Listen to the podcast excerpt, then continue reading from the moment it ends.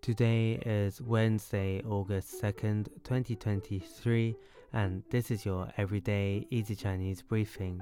大家好，我是林老师, and in under 5 minutes every weekday, you'll learn a new word and how to use this word correctly in phrases and sentences.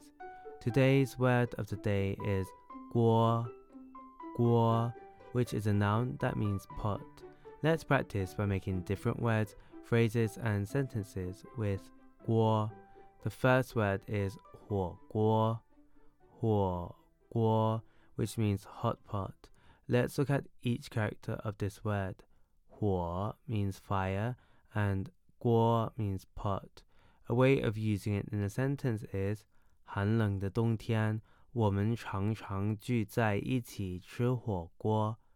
寒冷 的冬天。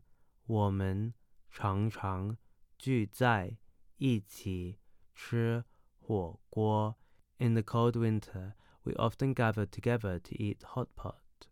Another word we can create with 锅 is 锅盖,锅盖. This means pot lid. Let's again look at each character of this word. 锅 means pot and 盖 means lid. A way of using it in a sentence is 煮汤时请记得盖上锅盖。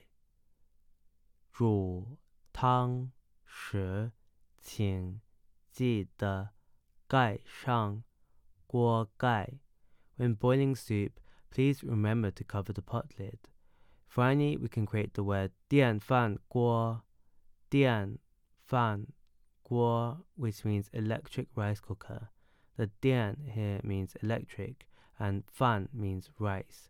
A way of using it in a sentence is 妈妈用电饭锅给我们做了一大锅香喷喷的米饭。妈妈用电饭锅给我们做了一大锅香喷喷的米饭。 Mom used an electric rice cooker to make a large pot of fragrant rice for us.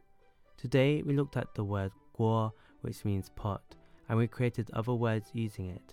These are huo guo, hot pot, guo gai, pot lid, and dian fan guo, electric rice cooker.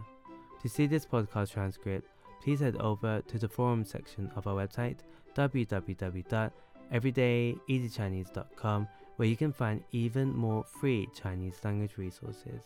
See you again soon for more practice.